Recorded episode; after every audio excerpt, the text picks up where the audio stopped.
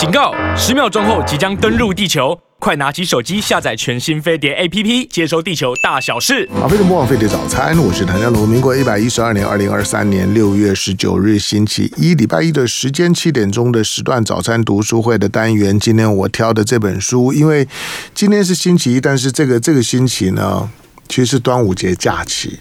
所以呢，你可以好好的享受呢这个端午节假期。如果你在端午节假期的时候呢，你能够把这本书啃完，那我也很很佩佩服你，因为它确实需要一点时间。好，来先介绍我们的我们的的这个要推荐的这本书。这本书呢叫做《恐惧境界》，呃，应该 State of Terror，Terror 就是呃恐怖吧啊、恐怖分子呢 Terrorist。那恐怖的境界这本书是翻译书，但是翻译书当然这本书从从它英文版出书的时候呢，在在在出版的这个市场里面来讲呢，讨论度就很高，因为作者两位挂名的作者其实都很重要。好，那这两位的作者呢？其中其中一一位呢，大家可能更熟悉，美国前美国国务卿，或者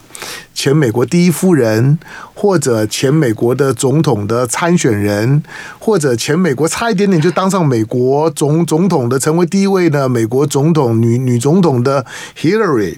那这个的 Hillary 的。Clinton，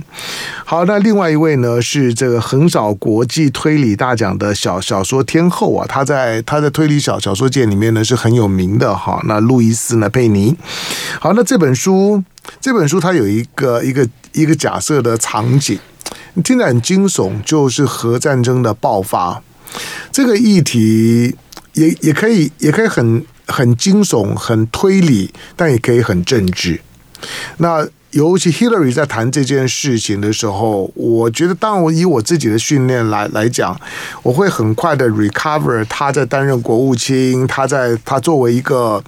我认为所谓的美国政坛当中的大白左的代表性的人物之一，那他的一个论述的内容，好，不过呢，能够呢，能够找到的呢，就是说呢，这个路易斯佩尼呢和的合作，那我相信路易斯佩尼的一个书写的习惯，以他过去的书写的惯性来讲，也不是光是政治立场的表达这么的简单，因为写一部推理小说，特别呢，他在这方面来讲呢，已经是。已经是推理小说界天后级的人物啊，所以所以也不至于砸了自己的场子。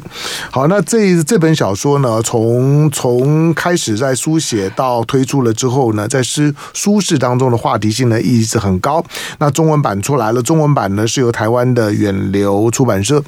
我基本上把自己当作是呢远流的打打工仔，就是在帮远流呢在卖书不遗余力。过去卖帮他们推销科学人，推销了二十年。然后他们的金庸，我我觉得我也很努力。远流的出版品呢，经常呢都会到我的手边。好，那我挑这本书的原因呢，一方面是 Hillary 啊，再来呢，就这个议题呢，随着美国的大选年的接近啊，当然呢，它会变得非常热。那书是远流出版来，今天呢为大家导读这本书的远流出版的这个书的主编，那许林伟，欢迎。大家好，我是林伟。许玲苇虽然他已经是很很资深的编辑，不过我刚跟他跟，因为他第一次来到节目的现场，我刚跟他稍微交交心之后呢，我就用一种呢很很睥睨的这样一个角度来看他，我说你很菜。好了，不要开开开玩笑的，就是他还大家其实，呃，因为因为你也在天天下文化国工作过，也在《远见》杂志工作过，好，这都是呢我很早期呢服务过的单位，虽然知道的人非常非常少。好，不过呢，许许定伟编这本，来，我们先先先回到一个基基准点，就是你们为什么挑这本书？为什么挑这本书？这本书其实它是个小说，嗯，然后我第一次看到它的英文版的时候。呃，对于里面的剧情，我其实有被吸引。我第一次看原文的时候，其实好像是在看美剧，嗯，它就是很紧张刺激。然后，呃，我我那时候一下子就可能看了三分之一，因为我想知道它里面讲的那个内鬼是谁。对，那这本书对我来讲，就是当时我刚看到的时候，等它的那个，呃，就是说它没有那么的艰深，并不是需要一个很。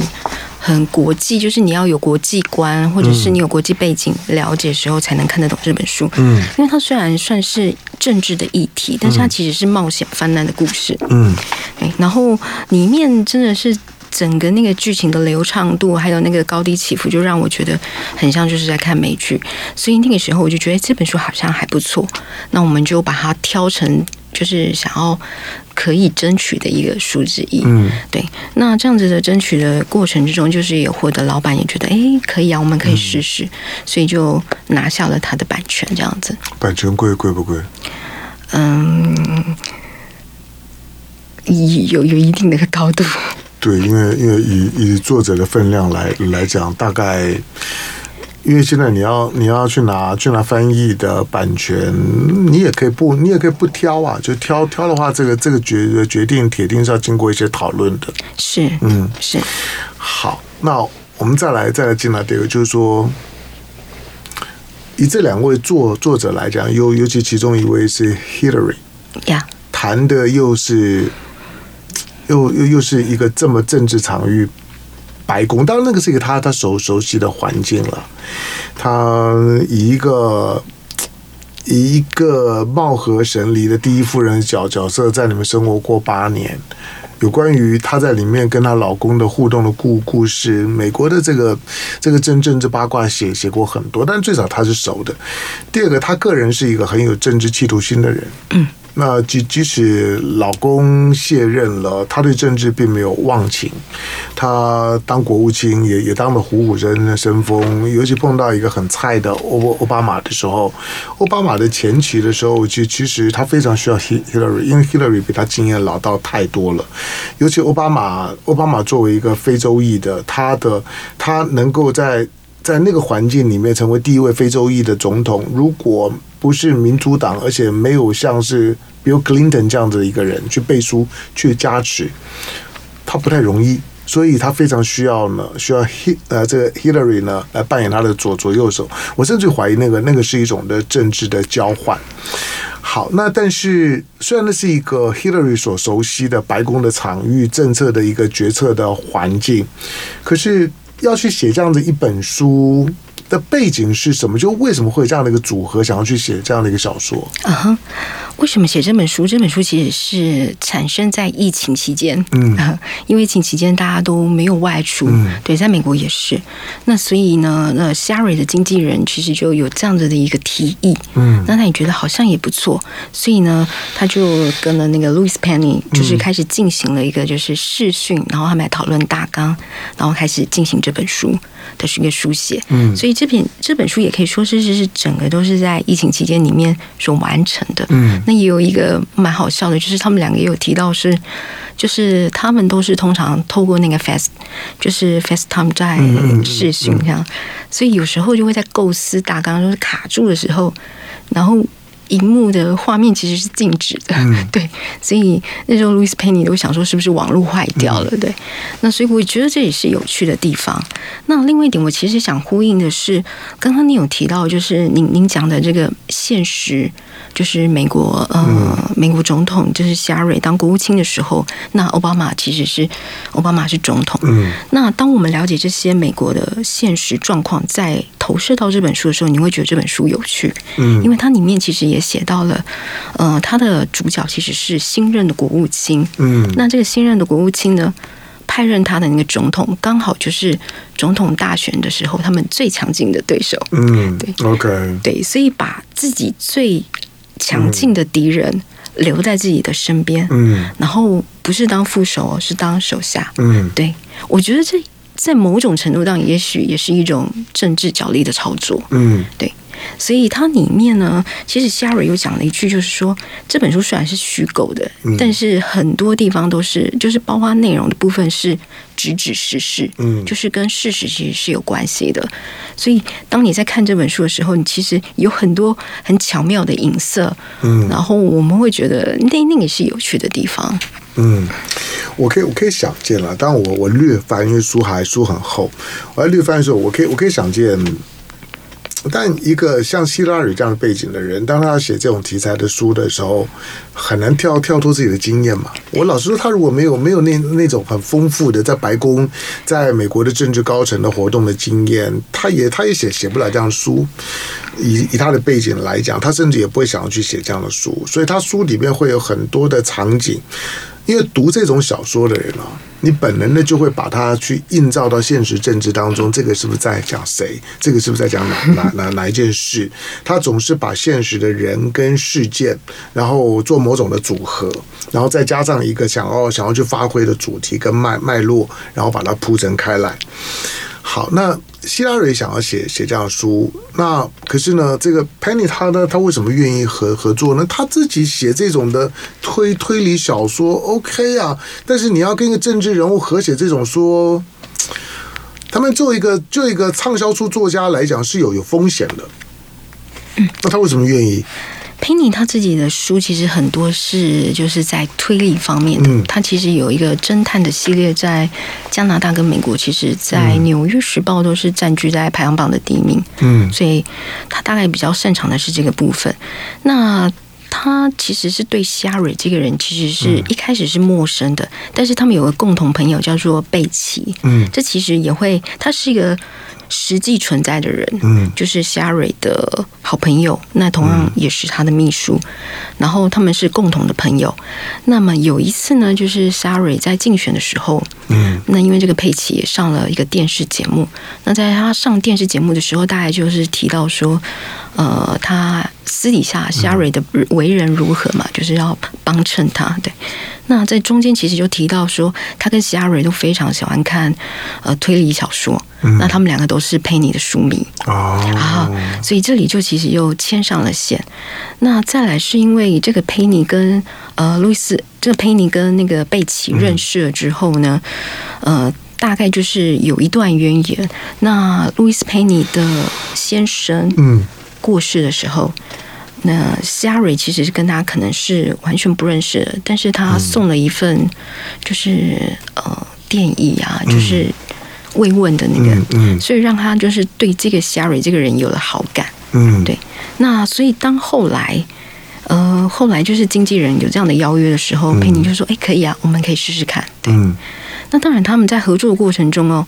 大部分的就是包括这个故事的主轴。还有这些细节，其实都是 Sherry 所提供的。就像你所讲的，白宫其实是他最熟悉的场景。对对。然后这些呃，里面它其实包括他讲的一个五角会议、五角联盟。嗯。对，五角联盟在过去的时候，我们好像都只有耳闻。嗯。但是它里面其实就直接就写出来了。嗯。所以证实就是这是国务卿在他任内的时候，其实有的一个事情。嗯。对。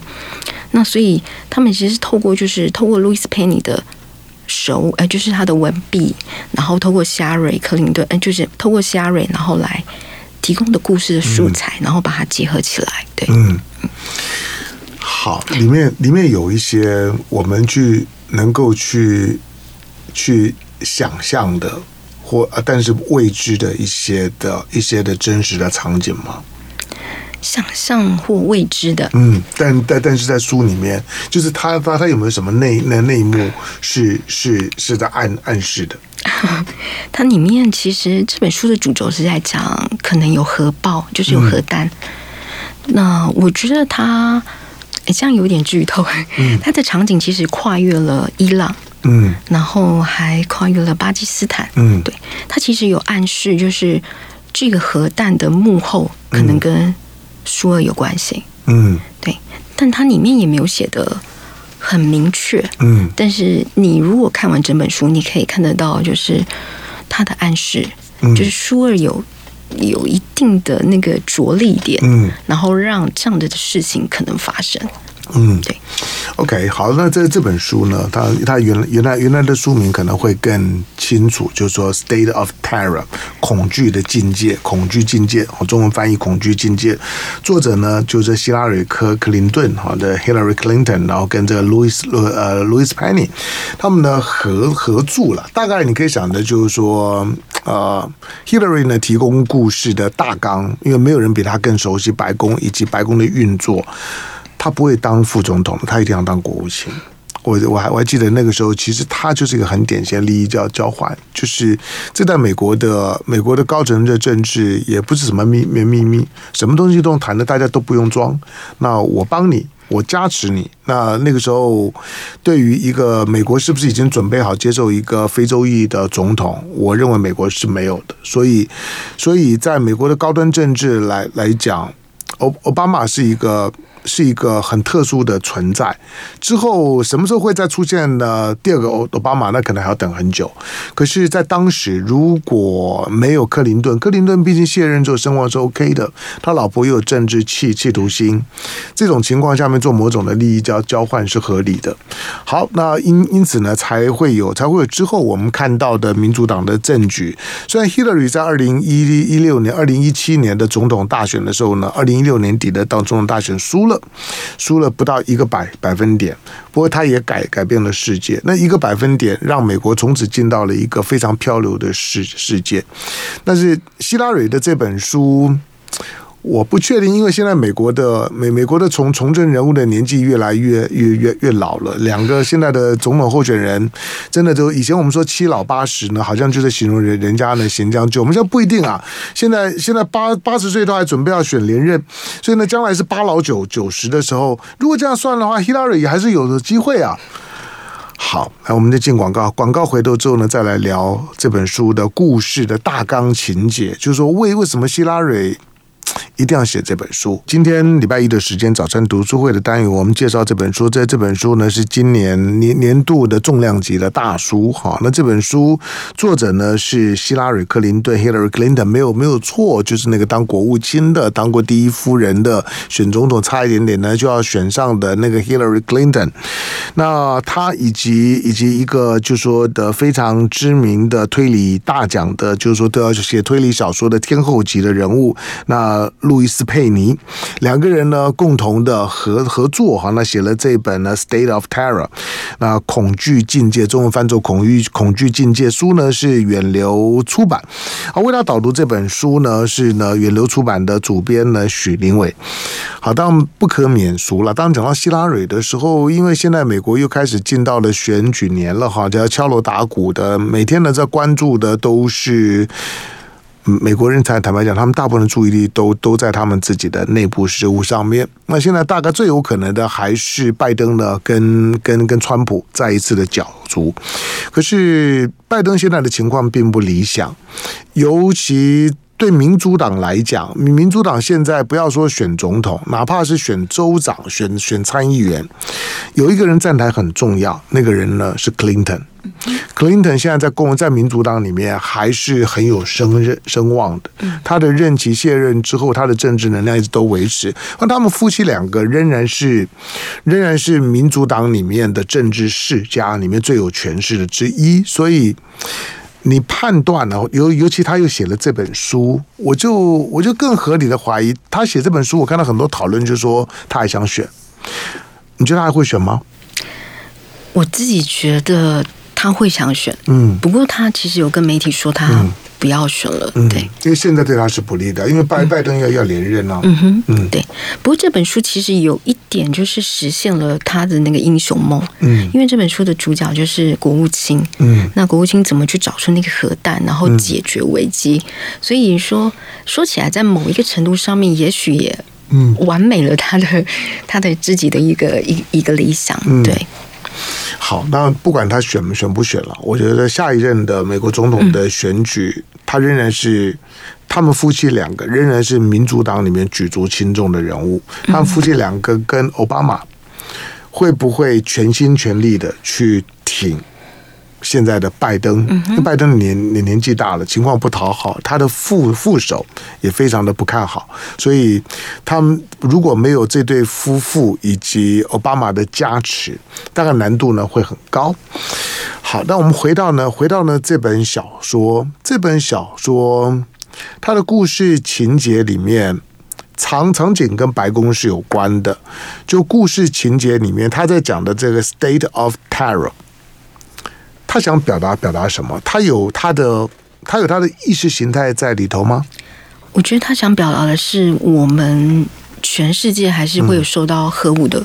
威胁。嗯，对，如果你看完这本书，其实他很明显的就是在指说核武这个东西，其实是有人想要嗯一直不断的研发或者是呃制造出来的，嗯、对，想要用。对，应该讲是。有人想要用核，想要用，嗯，对，所以这其实也可以接到，就是昨天的新闻，不知道您有没有看到？昨天有个新闻，就是呃，伊朗的，嗯。嗯，美国的国家，嗯、呃，等一下是国务卿的发言人，美国国务卿的发言人就跟他说，呃，美国绝对不允许伊朗就是制造核武，拥有核武器，对，拥有核武器，对，然后那个。呃，伊朗的那个最高领袖就是哈米尼，哈米尼就说：“嗯、哦，你们讨论这个我们有没有核武，其实是、嗯、是个假议题啦，对，就是就是一个是个谎话，对。嗯、那另外他其实又讲了一句说，如果我们我们德黑兰想要推动核武的话，那你西方也没有办法阻止，嗯、对对。那其实他讲的这句话其实跟里面扣的很紧。”就是他呃，故事里面的小说是在找那个核武到底，就是那个核弹到底在哪里的时候，他想要找到那个源头，所以这个国务卿就一直追追追。那他追到了伊朗的时候，当然伊朗就会自己否认说没有，怎么会有这件事情呢？我们怎么我们就呃没有做核武了？对，但事实上他其实是拥有这样的能力的。嗯，对。那其实这也反映到一个时事，就是，呃，其实是二零一五年的时候，应该没有记错。二零一五年的时候，美国要求伊朗其实签订了一个叫做核协议。嗯，伊朗的核协议。对。对，可是，在二零一八年，嗯，川普的人废掉了，对，把它废掉了。所以，把它废掉这件事情，其实对某一方的美国人。嗯，就是美国政治的这一派来讲，就觉得怎么会这样把它废掉？对，这其实很有很大的威胁。对，那我觉得他这一点在里面其实也有写到。嗯，对，就是他其实暗讽就是说，哎，你这个总统怎么可以把这样子的核核就是核协议给废掉？这样，对，所以他也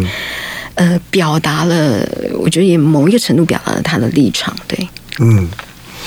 好，那。他的他的整个的整个的故事，我们回到回到故事的故事的框架。嗯。呃，除了核武这件事情之外，因为 Hillary 当国务卿的那段的过程当中，是跟是美国在在处理恐怖主义活活动非常非常积积极的时候。你看，在奥巴马任内的时候，他们猎猎杀了宾拉登。那那张那张照片是很经典的照片嘛？他们在白白宫的 War Room 里面，那张照片呢，最惊悚的就就就是就是你看到 Hillary。真真实实的 Hillary 看到了，用用视讯看到了在猎杀宾拉登，他捂着嘴的那个一脸惊恐，那个是很真实的画面。之后呢，虽然猎杀了宾拉登，可是接下去中东呢就开始进到了 IS 崛就崛起的过程，那又是另外一种的一种的恐怖。因为我我我我在看，就是说像他们这种的代表性的政治人物在书书写类似这种题材的时候，呃。Hillary 当然是典典型的大白左，或者是说呢，像是川普呢，他们在指控的那种 deep state 的那种的那种的价值观的运运作。你在你在你在作为一个作为一个主编的时候，你有感觉到这一部分吗？嗯，一些些，但是我必须说，这本小说它其实有写的比较通俗一点。嗯，就像我刚刚前面有讲的，它其实就是好像一个美剧在写一个冒险泛滥的故事，对，没有的那么的嗯艰涩，就是没有那么的艰涩。所以如果说的话，其实就是一些些，就像我他可能在无形中表达了他的立场。嗯，对。那这本书其实比较多的是我自己一个观察了，它其实比较多的讲的是他国务卿怎么去运用他的外交手腕，嗯，去做谈判。对，因为他为了要找出这个核物，所以他要去伊朗，然后要去巴基斯坦，嗯，然后就是这么多的国家，然后跟这些最高的领袖，然后去找出那么一点点的讯息，嗯，对，也许就是您您所讲的，就是可能一个交换，对。但是这些其实是运运用一些外交手腕的，所以对我来讲，我自己看完这本书的时候，我都会觉得哇，原来外交官其实是无时不刻都在谈判，嗯，因为他们我讲的谈判是他每一个用字遣词，甚至是他的装扮、他的举止，都是都是一种呃所谓的技巧啦，或者是就是一种表达，嗯，对，所以这其实也是这本书其实有趣的地方，就是他他真的很。很细很细的在描述，就是这个国务卿、这个外交人员他们的日常对，他怎么去做他的这些工作？嗯，好，因为我我看过一些的一些的政治推理小说，但是这本小说值得推荐的，就是说这种政治推理小说，当他要去处理高端政治的时候，有很多是是想象，或者说是很一般性的想当然耳的，认为就会是这样。可是今天 Hillary 是以一个一个在地地球上面的最高权力的那个机构里面的，实际上生活过非常久的人，他在书写的时候呢，他对内部的那个运作，以及呢对权力这件事情很直观的感受的一个当事人去书写，那个感觉真的是非常不一样的。我说你凭感觉去想，跟你有有经验。去去陈述，那个差距非常非常大。这跟我们做跑新闻工作的时候呢，你坐在电视机前面看，跟你到现场去去采访，那个差别就是差很多。对，不管你以为你是坐在电视机前面看，你已经看到那个新闻错，你在现场你就知道那个差别是很大的。所以 Hillary 本身的投入的书写所提供的那个素材跟角度，跟对于那个权力运作跟流流动的那种的那种的描述。他把他的经验放在里面的时候，那个感觉非常的不同，所以我觉得他是一个很难得有机会让你去看到，看到看到白宫的白宫的那个权力流动，它跟回忆录又又不一样。回忆录当然有回忆录的价值，可是回忆录有时候流于流于主观，反而不太容易容易有一个第三者的视角。但当他写小说的时候呢，他就是一个一一个第三者的视角。好，在我们现场呢是许林伟，他是。这本书远流出版，他们挑这本书呢，《恐惧境界》（State of Terror） 的这本书的主编。那这本书呢，呃，Hillary Clinton 跟这个呃 Louis Penny 呢，他们的共同的书书写。来，今天星期一的时间，早晨读书会的单元，我挑的这本书《恐惧境界》。那这本书，那原作呢是的希拉里·克林顿 （Hillary Clinton） 跟这个 Louis Penny 呢，他们共同的书书写，跨界的合作，很很特别的。那 Hillary，当我们说了他当过，当他的当他的姓呢是 Clinton 的时候呢，就是已经注定了他此生的不凡。她老公成为最年轻的美国总统。同时在任内的时候呢，花边不断哈，然后但是但是倒倒吃甘蔗，开低走走高。到她老公卸任的时候呢，即即使呢有有有着白宫的性丑闻啦、鲁文斯基等的案子，但是基本上都不影响今天美国的美国的历史学者。就政治史的学者对她的评价，给她老公评价是是高的，在她老公的光环以及她老公现在仍然有很高的影响力的情况下面，Hillary 的在政治之路上面，大家始终会看着 Hillary 就会想到呢，想到她后面的 Clinton，或者说他们夫妻两个，大家一般认为他们是政治夫妻，感情不一定好，但在政治上面来讲呢，一体运作。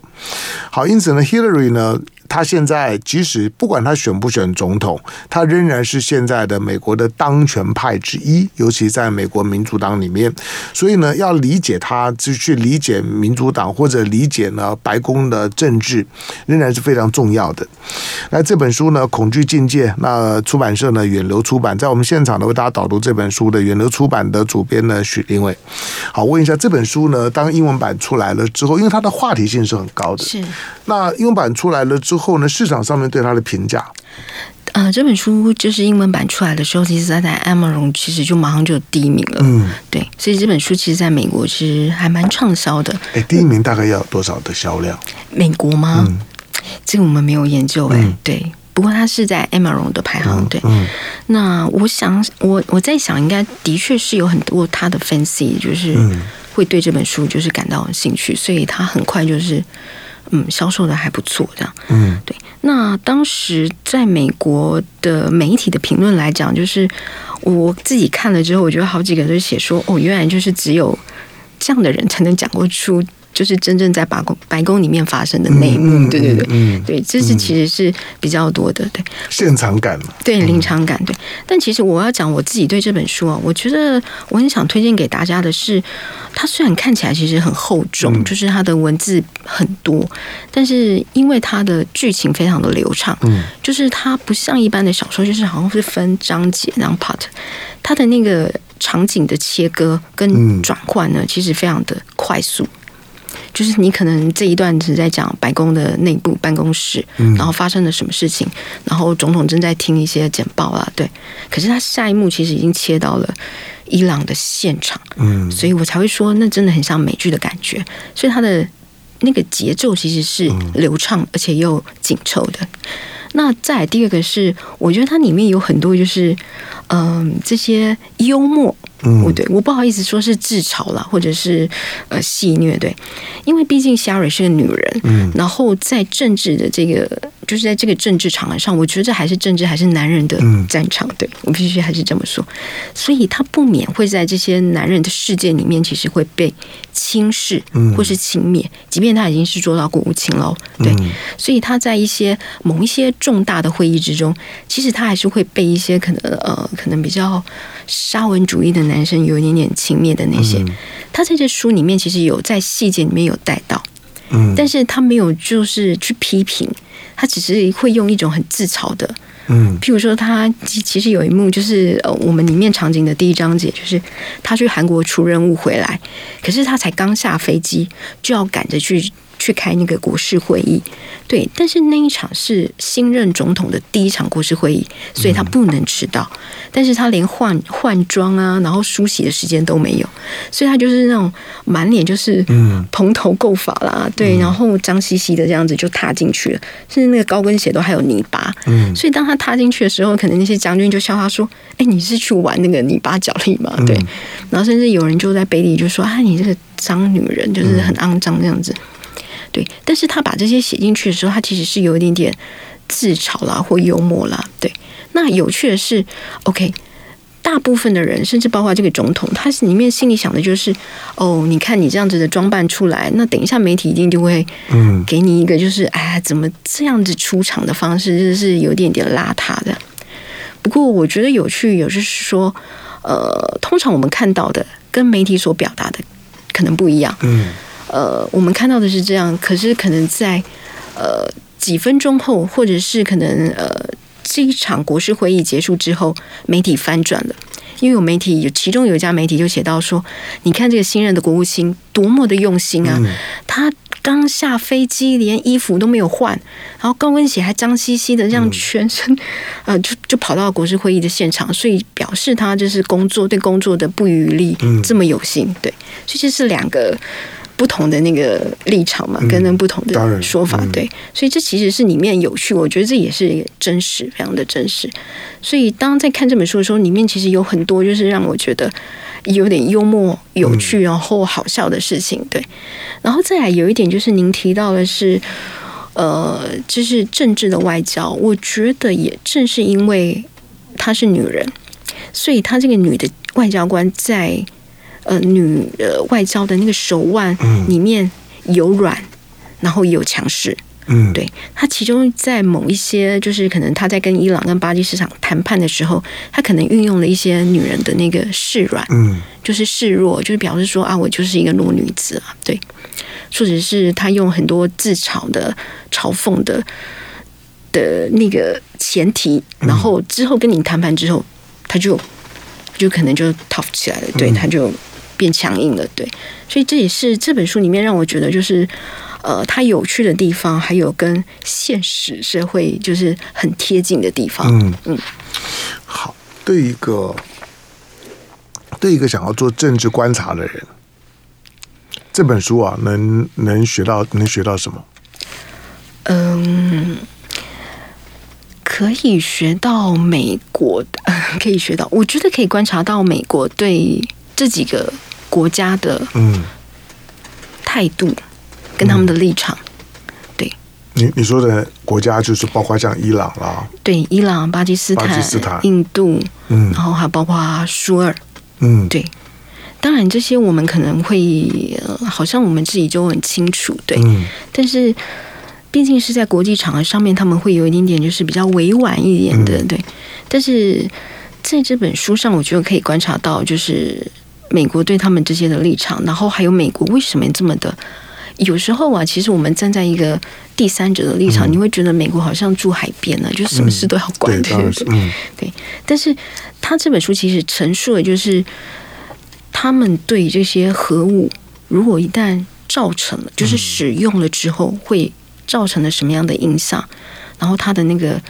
他们想要那么的执着，然后甚至不惜就是运用军力啦。哦，里面其实也有提到军力跟武器，然后要去阻止这样子的事情发生。嗯，对，我觉得他在里面其实也有琢磨了一些。好，在你刚刚讲的这这这些的国国际政治里面，他显然缺了一个角色——中中国。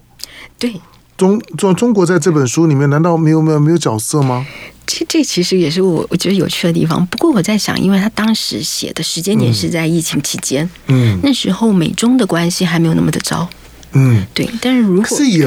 也不可能不书写啊，因为因为现在全全世界，而且美国每件事情都是都是从中国的反面开开始想想起，这已经持续很久了，所以我才会觉得这本书里面所设定的那个场景，少一个中国，以及里面背后呢主要的这个美国的对手戏。竟然不会是中国，这不是很怪？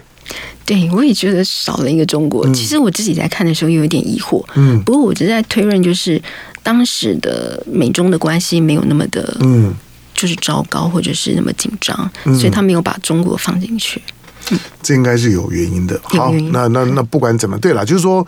以我们知道，以民主党来讲，民民民主党呢恨。恨苏联，恨俄的俄罗斯超超超过咗中国，那共和党呢是倒过来的，所以如果以今天一个民主党立场的书写者来讲，把他的头号的假想敌设定为俄罗斯，而不是中国，倒不用太意外，只不过在政治现实上面来讲。你说，在这么重要的一件国际的大危机的里面，虽然它是小说，可这么大的危机里面呢，中国的角角色这么边缘，它跟国际现实的出入又太大了。跟现在我们所感受到的新闻的气氛来讲，差别很大。不过当然，新闻归新闻了，小呃小说归小说。所以说这本书虽然是用小说书写，但是因为 Hillary Hillary 的参与，让你有机会呢，实际上你感受到我说的就是美国的高层政治的那个流动的感觉。那个那个感觉是一般的小说家凭空想象，或者去平常看新闻去捕风捉影，想要拼凑是很难的，因为因为只有真的在那个场子里面的人愿意书写之后，才能够写出那样的感觉。而它跟回忆录呢又不一样。好，这本书呢，《State of Terror》就是英英文的书名啊，中文翻译的《恐惧境界》，作者呢希拉里·克林顿呢跟路易斯·佩尼。好，那呃。这本书呢出版了之后呢，话题性很很高。虽然这两年的时间因为有疫情哈，在出版的市场里面呢，呃，会会引起就是说呢，大家呢讨论的书呢并不是这么多。不过这本书的能见度呢是非常高的。中文版呢远流出版啊，那感谢呢今天到我们现场为大家导读这本书的远流出版的主编呢许玲苇，玲苇感谢，谢谢大家。好，书呢可以大家自己找来看。我说我刚特别最后问的，就是说，当你是作为一个国际政治，尤其呢对于呢美国政治高层政治的观察，类似的出版品呢，对于你真的想要看懂美国政治，这本小说可能比你看很多新闻要更有用。